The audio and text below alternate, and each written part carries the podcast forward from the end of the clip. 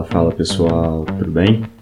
Bom, no último episódio a gente falou um pouquinho sobre esse mercado de alto crescimento, a base das características interessantes para um bom vendedor, e nesse episódio a gente vai começar a entrar um pouquinho mais na parte técnica. Seja muito bem-vindo a mais um conteúdo da comunidade Paris. Então, vamos lá. Imagina que você está começando a sua empresa que vai trabalhar com aquisição de leads. Explicando um pouquinho, um lead nada mais é do que uma oportunidade de negócio, ou seja, alguém que solicita o contato do seu serviço. Vamos considerar essa explicação porque ela é bem importante, a gente vai usar bastante ela ao longo dessa nossa trilha. Beleza?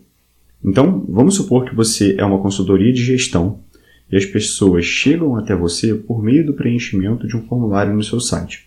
Então, a pessoa vai lá, chega no seu site, preenche um formulário para fazer contato contigo. Inicialmente, você até consegue gerenciar todos esses contatos que chegam por planilha, mas à medida que a sua estrutura ela vai crescendo, naturalmente a quantidade de solicitações dentro daquele formulário vai aumentando, Bem como você vê a necessidade também de contratar novos vendedores. Você já não consegue mais lidar com todos aqueles leads que estão chegando, com todas aquelas pessoas que estão buscando contato contigo, e naturalmente você vai querer priorizar aqueles que são mais importantes. Por exemplo, imagina que um lead chega para você com o domínio do Gmail, do Hotmail e outros com domínio profissional. O nome da empresa, .com.br ou .com, cargos mais altos sendo preenchidos, supondo que um seja necessário preencher o cargo ali dentro também, e por aí vai. Além disso, além dessa priorização e de novos vendedores, você também quer começar a fazer contas, entender o quanto que os seus potenciais clientes eles estão avançando contigo, qual é o tipo de perfil que avança mais nas conversas, ou seja, se são pessoas de mais é, interesse em uma consultoria tal, numa gestão específica, ou seja, quem que está passando mais de fase no seu funil de vendas, né? Eu gosto de trazer esse termo agora, mas a gente vai explicar isso um pouquinho mais à frente também. E saber também como é que está a sua taxa de conversão, é, quantos estão chegando para você e quantos você está conseguindo levar para uma fase de negociação. Então, assim, gerenciar tudo isso somente por planilha vai ficando cada vez mais complexo, né? Até para poder compartilhar mesmo com os seus vendedores, ter essa transparência. Então, assim, continuar trabalhando com planilhas, a tendência é que boa parte da sua organização ela se perca e você não entenda realmente quais negócios que estão avançando mais, que tipo de perfil de cliente vem sendo mais ou até menos eficaz, bem como qual desses meus vendedores novos, que a gente aqui colocou como suposição, vem fazendo um trabalho melhor. Por exemplo, será que algum deles está lidando com mais leads qualificados do que outros? Será que um deles está tendo mais facilidade com perfis específicos e está fazendo até mais ligações ao longo de um dia? Além disso, qual seria a sensação mesmo dos próprios funcionários ao trabalhar desse jeito e não saber de forma clara como é que está o avanço desses leads, como é que eles estão enxergando isso e organizar um pouquinho da rotina deles? Então, assim, a perspectiva do teu cliente também tem que ser considerada, porque às vezes ele pode deixar de receber um contato no dia certo e acabar passando batido, bem como também a estrutura de cadência, que nós também vamos explicar um pouco mais do teu vendedor, acaba ficando problemática. Afinal, essa transparência e essa velocidade, elas são muito importantes para todos os envolvidos, tanto para o teu vendedor, quanto para a pessoa que está lidando contigo e que solicitou o formulário daquele lado, seja ela qualificada ou não. Então, dessa forma, torna-se fundamental uma ferramenta para facilitar esse gerenciamento de rotina e também do seu trabalho. E é aí que entra o tema de hoje da nossa aula, o CRM. Beleza? Então, o que é o CRM? Bom, a sigla ela é usada para Customer Relationship Management, que é gestão de relacionamento com o cliente em inglês. Então, o que, que o CRM faz? Ele armazena informações de clientes atuais e potenciais, como nome, endereço, número de telefone, qualquer coisa que você solicite, bem como também as atividades e pontos de contato com a empresa, incluindo ligações, e-mails, WhatsApp, qualquer tipo de interação que você tenha qualificado e tenha executado. Só que o CRM ele não é só uma lista de contatos elaborada.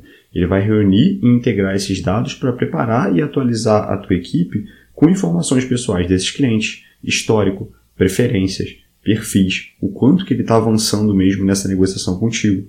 Além disso, para organizar as tuas tarefas, configurar lembretes, preparar automações, isso acaba sendo essencial.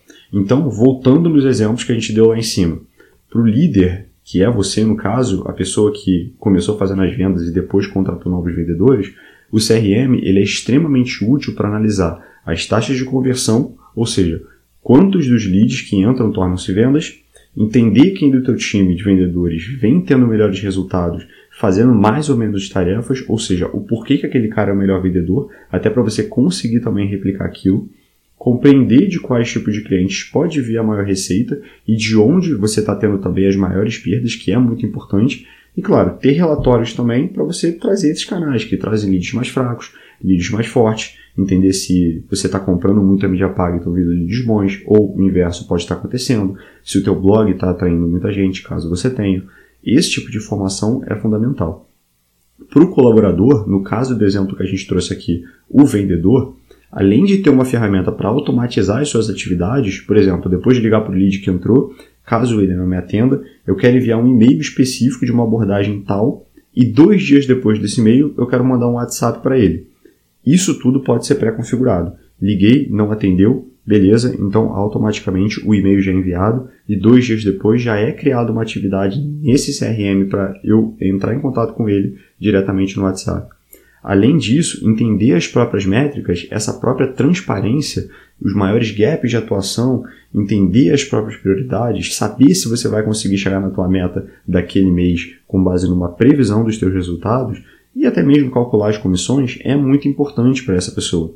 Então, o CRM também permite que essa organização seja feita. E, finalmente, falando do terceiro participante que a gente trouxe aqui para essa equação, a gente tem que falar do cliente, né? não pode esquecer. Então, assim, ele não necessariamente sabe que você utiliza o CRM. Só que após a entrada desse lead, após o contato que ele faz contigo no formulário, ele pode perceber as diferenças na velocidade de contato. Então, a gente está falando dos e-mails, das ligações, qualquer tipo de follow-up, que é esse contato recorrente com o cliente, a gente vai explicar também, fiquem tranquilos, promove uma gestão que é realmente focada no cliente. Então, em tempos em que a gente fala tanto aí de customer centricity, que é, a, é centralizar toda a nossa operação no cliente, um CRM, dependendo do tamanho da tua operação, ele torna-se cada vez mais fundamental. Então, pesquisas realizadas pela Salesforce, que hoje é o maior CRM do mundo, a gente comentou sobre o HubSpot também nos, nos nossos primeiros episódios ali, mas hoje o Salesforce é o maior de todo, trazem alguns dados muito relevantes. Então, alguns dados interessantes que eu gostei de trazer para vocês também. Hoje você encontra mais leads, fecha mais negócios, mantém mais clientes e começa a expandir a sua empresa com aumento de 37% nas receitas de vendas, tendo um CRM. Além disso, as tuas conversões elas são sempre pessoais, relevantes e atualizadas, gerando até 45% de aumento na satisfação do cliente. Ou seja, Todas essas características que eu mencionei previamente e que trazem essa relevância no CRM, elas acabam tornando-se fundamentais quando eu trago para você esses dados também, explicando o quanto isso pode ser relevante dentro da tua operação. Essencial? Eu não diria essencial. Dependendo do seu tamanho, sim, vai ser, tá? Em alguns momentos dá para a gente continuar lidando com planilha, quando a tua operação está um pouquinho lá embaixo. Só que a partir de um certo momento, acaba sendo fundamental. Então, esse Customer Relationship Management, a gestão de relacionamento com o cliente, ganhou fama lá na década de 80 com um rapaz chamado Thomas Siebel.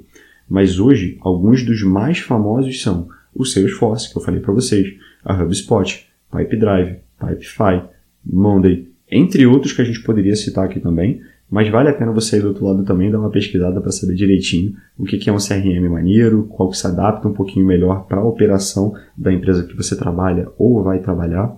É sempre interessante procurar também aquele que traga o melhor custo-benefício para a gente. Beleza?